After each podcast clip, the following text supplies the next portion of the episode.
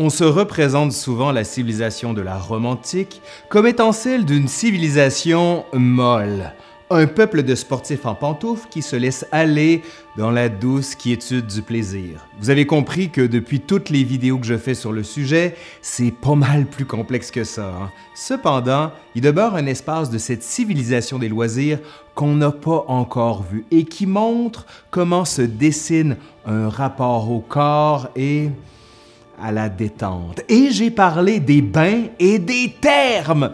Aujourd'hui, à l'Histoire nous le dira, on prend un petit break, puis on s'en va au spa. Ben oui, bon, c'est vrai que le mot n'existe pas à cette époque-là, là, mais c'est dans le même esprit. Voyez plutôt.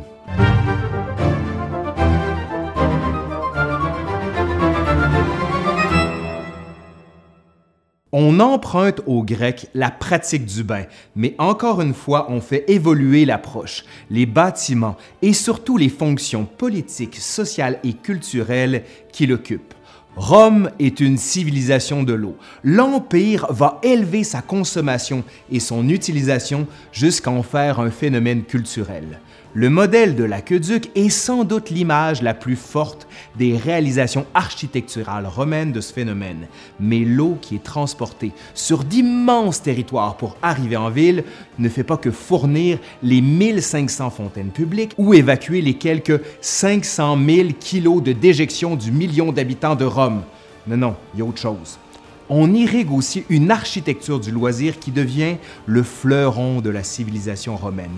Près de 900 bains publics et privés. Plus qu'une simple installation de loisirs, il s'agit de l'épicentre de la culture romaine parce que tous s'y rendent quotidiennement, mais aussi parce qu'il s'agit d'une institution enracinée dans le rythme et la structure de la vie des Romains. La journée de travail prend normalement fin vers midi.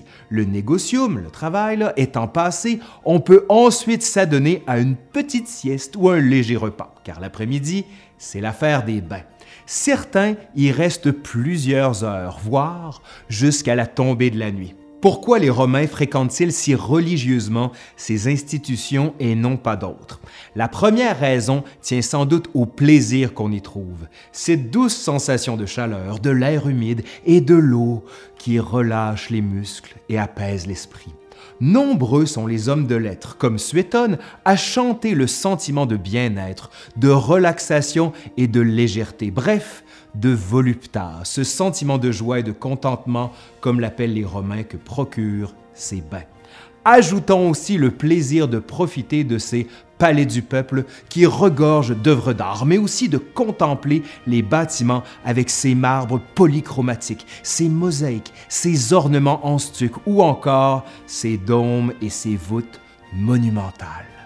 La deuxième raison découle de la première, soit s'évader temporairement des places surpeuplées, des rues fangeuses pour aller se laver, mentalement bien sûr, mais surtout physiquement de cette pression de la vie urbaine. La troisième raison tient au fait que les Romains considèrent les bains comme un élément essentiel de la préservation de la santé.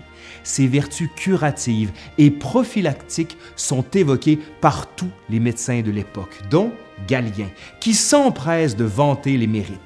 Les vertus médicinales des bains, pour être optimales, doivent être aussi accompagnées d'exercices fréquents, ce que les établissements, comme nous le verrons, encouragent. Enfin, la dernière raison pour laquelle on retrouve autant de bains qui favorisent une fréquentation générale tient aussi au fait qu'il s'agit là d'un vivier économique que bon nombre d'entrepreneurs vont tâcher d'exploiter en ouvrant des établissements dans tous les quartiers de la ville. Bain et terme, les vocables semblent se confondre, même dans la bouche des Romains à l'époque. On peut toutefois fixer des critères. Les premiers, les bains donc, se développent sous la République, au IIIe siècle avant Jésus-Christ, les influences du monde hellénique n'y étant pas étrangères, mais ces premiers établissements à Rome sont sombres et austères. On s'y rend pour des raisons hygiéniques, certes, mais on s'y lave aussi pour des raisons rituelles. Il s'agit d'un acte religieux qui a valeur de purification, faisant passer le corps de profane à sacrer. On plonge également les statues des dieux dans l'eau, mais aussi la jeune fiancée avant son mariage. Si les paysans s'y rendent tous les neuf jours après avoir vendu leurs produits au marché, les citadins les fréquentent tous les jours. Les riches ont leurs bains privés, mais on retrouve aussi des bains publics dont l'entrée ne coûte qu'un. À partir du deuxième siècle avant Jésus-Christ, apparaissent des bains publics distincts pour les hommes et pour les femmes. Ces établissements s'agrandissent, s'enrichissent de statuts, d'espaces ouverts à la pratique des sports. On ne parle plus de bains, mais de vastes ensembles architecturaux. La pratique se généralise à l'ensemble du corps social.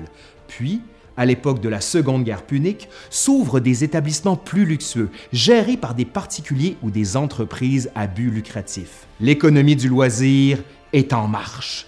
Les termes, eux, n'apparaissent que sous l'Empire, quand Agrippa, en 25 avant Jésus-Christ, fait construire juste à côté du Panthéon de larges bains publics qui prennent le nom de thermae. Le mot thermos vient du grec, qui évoque la chaleur, mais il n'a jamais désigné en Grèce un établissement de bain. Les termes, qui sont une spécificité romaine, constitue le marqueur de la romanisation dans l'Empire. Il couvre de larges territoires et implique, comme nous le verrons, tout un ensemble de pratiques qui en font un complexe de loisirs plurifonctionnel. Cyrane devient peu à peu le symbole pour tout citoyen romain de son attachement à Rome, même si certains, bien éloignés en Asie ou en Bretagne, n'ont jamais vu Rome de leur vie. De l'Occident à l'Orient, toute ville qui se veut une robe miniature doit en avoir, car Rome est et doit être aux yeux du monde le modèle de réussite sociale et culturelle qui se matérialise dans la pierre. Constantinople compte au 5e siècle de notre ère 8 thermes et 153 bains, et la petite cité de Timgad, en Afrique du Nord, qui compte que 5000 à 6000 habitants, jouit de 6 à 8 bains publics particulièrement élaborés le modèle que Rome propose est inédit. Au 4e siècle de notre ère, on ne compte pas moins de 856 bains et 11 thermes.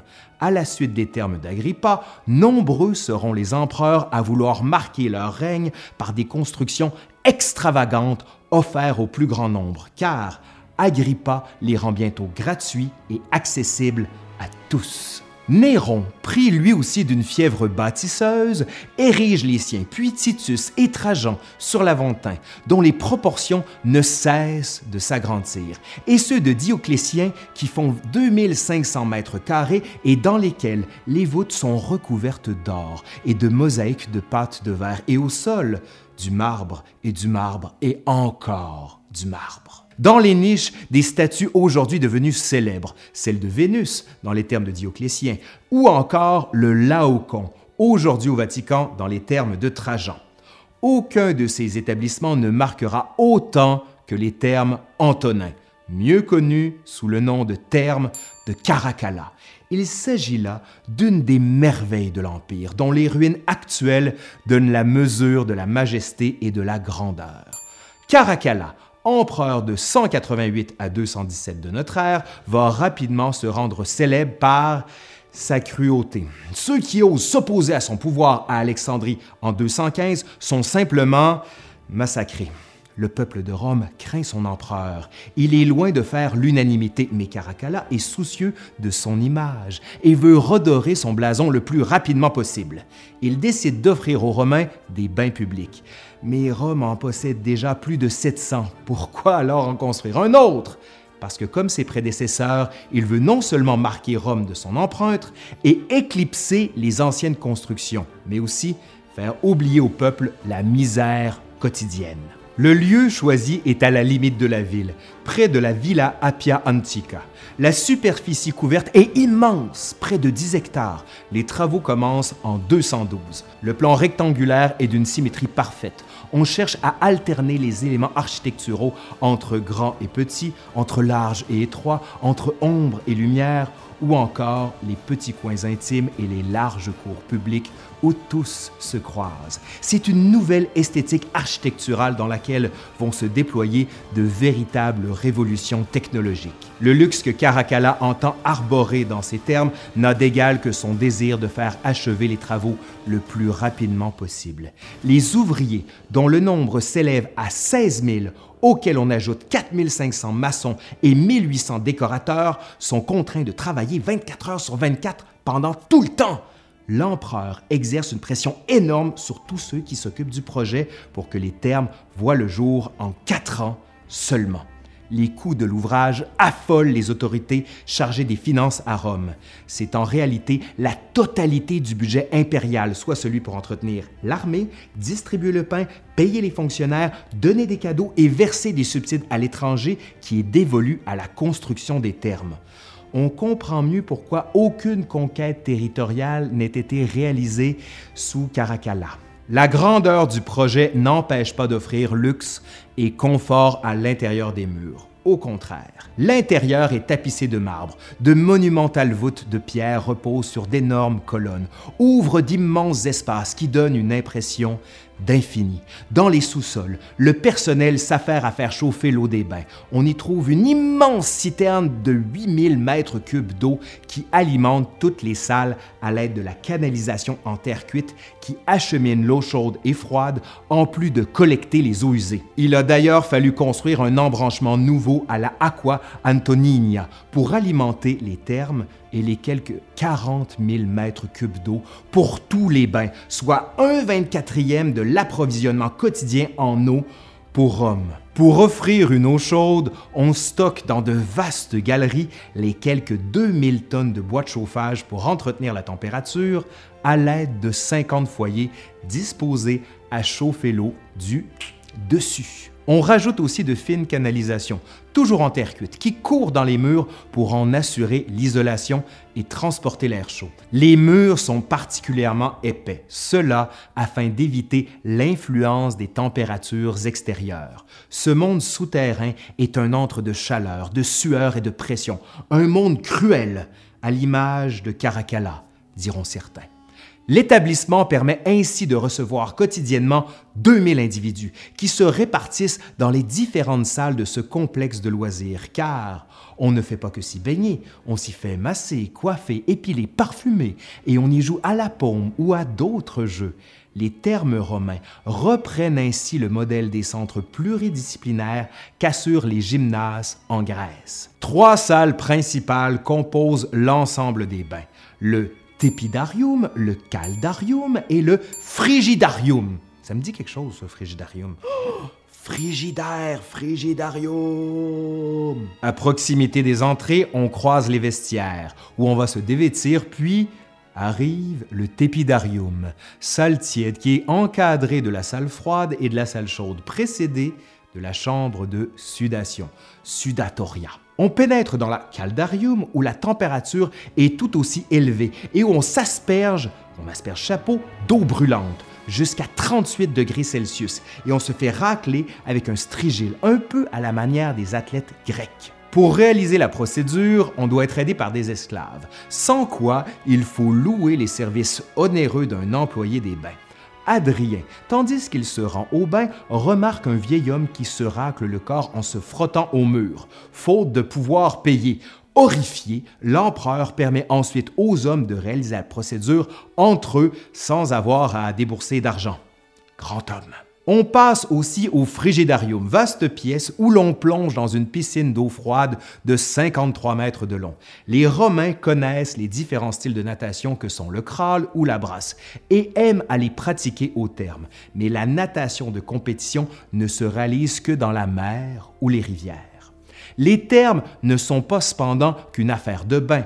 Le plan des termes de Caracalla montre une infinité d'espaces et de lieux situés à l'intérieur du périmètre qui définissent les liens organiques entre les sports et les loisirs à Rome. On trouve de véritables établissements sportifs qui permettent ainsi de prolonger l'hygiène des bains par l'exercice qu'on y pratique. Au terme de Caracalla, il est possible de se rendre dans les palestres qui mesurent 50 mètres sur 20 ou encore dans des salles de gymnastique où l'on fait des exercices corporels.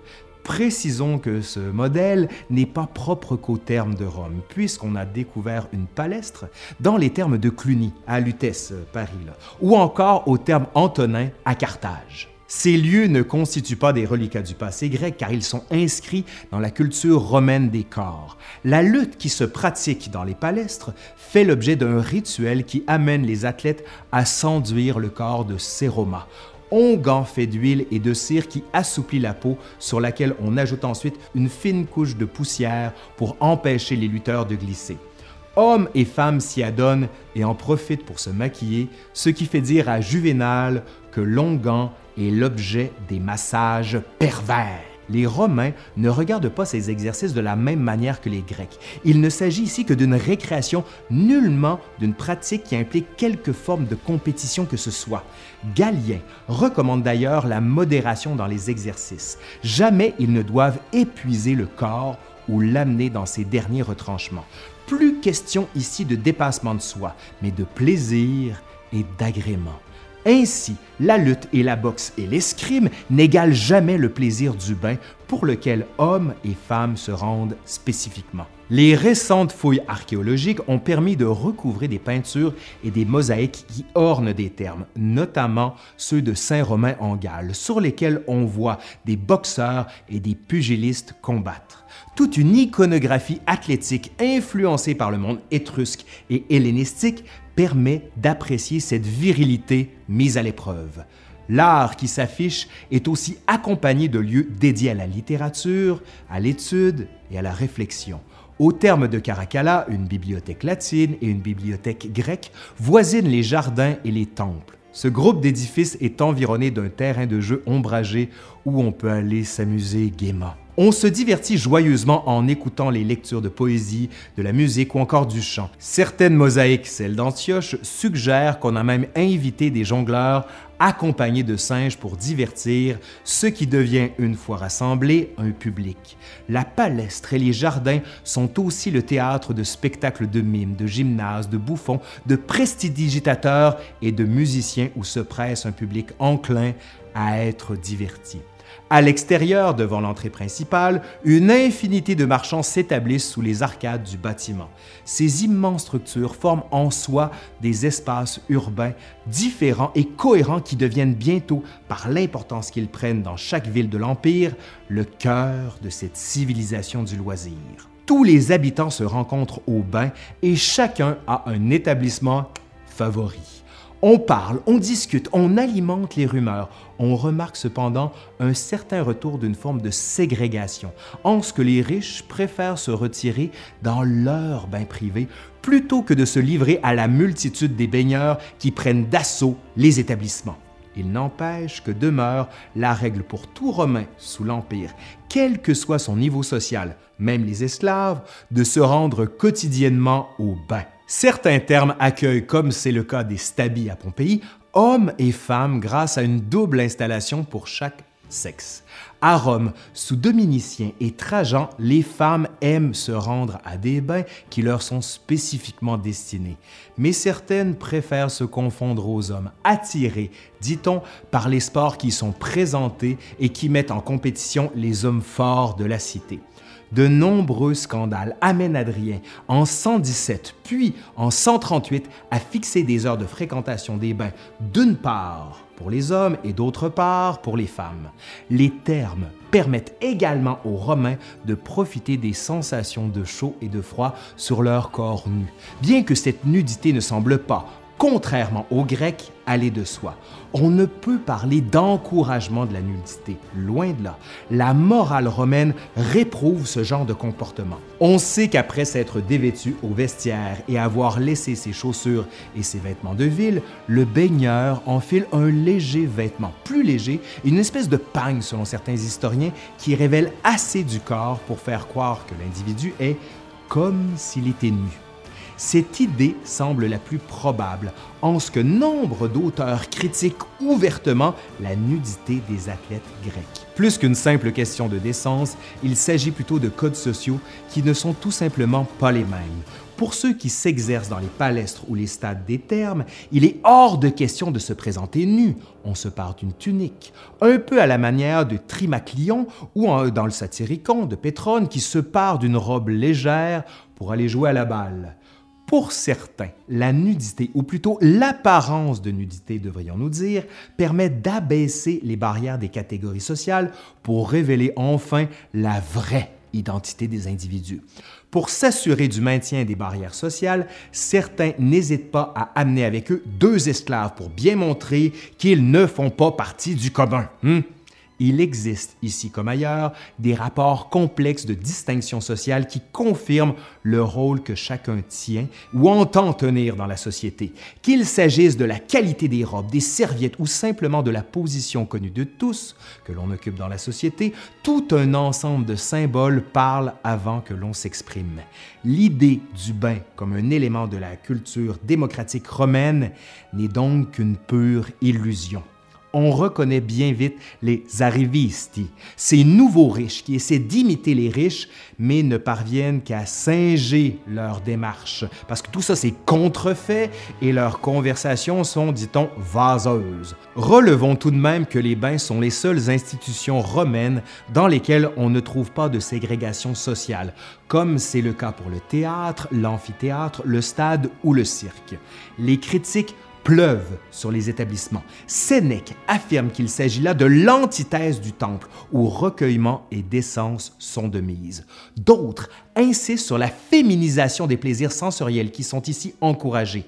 Avec l'hellénisation des mœurs romaines, la nudité est un peu mieux acceptée et les canons de la beauté, surtout masculine, s'en trouvent changés c'est que les termes sont des lieux où une certaine forme d'érotisation des corps est encouragée, en s'attaquant au modèle de puissance corporelle jusqu'alors mise de l'avant.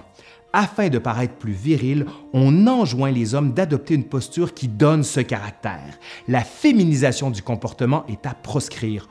L'homme qui marche doit le faire comme un lion, avec des épaules relâchées, mais le cou figé. L'emmaillotage des enfants doit favoriser cette rectitude corporelle. Leur nez et leur pénis doivent être étirés et leurs fesses bien fermes. Il s'agit ici des règles de la grammaire corporelle qui fondent un langage des corps. Les termes poussent dans leur extrême retranchement les jugements de l'un envers l'autre en ce que l'on est vêtu beaucoup plus légèrement que dans la rue. On regarde ainsi avec méfiance l'homme qui saute sans cesse, la tête pendante, le front plissé, le regard fuyant, le comportement auquel on attache peu à peu la figure de l'androgynos, celui qui est entre l'homme et la femme. Les termes sont un espace d'érotisation, certes, mais surtout un lieu où s'exerce le discernement des caractères par l'observation scrupuleuse du corps. Du fort et puissant soldat paysan, on passe ainsi à l'urbain délicieux, qui aime s'entraîner au terme ou, pour plaire à la majorité, se laisser aller au charme de la détente corporelle et de la relaxation. Bon, c'est pas tout ça, mais ça m'a donné envie de me reposer tout ça. Hein? Ouais, c'est pas une mauvaise idée. Ah, c'est pathétique cette blague. Ouais, faut que j'arrête. J'arrête, je suis désolé. Bon, c'est fini pour aujourd'hui. Je suis Laurent Turcot de l'Histoire nous le dira. Si vous avez aimé cette capsule, ben écrivez-nous. Ouais, ouais, écrivez-nous un commentaire juste en bas. Faites-nous un petit pouce comme ça vers en haut, vers en l'air. En tout cas, ça ressemble à ça. Ou encore, vous pouvez aller en bas, juste là, sur le Patreon pour nous aider à subvenir à nos besoins parce que nous avons de l'ambition. Et pour avoir de l'ambition, ben, il faut des moyens. Donc, besoin de vous. Allez, je suis Laurent Turcot. 拜。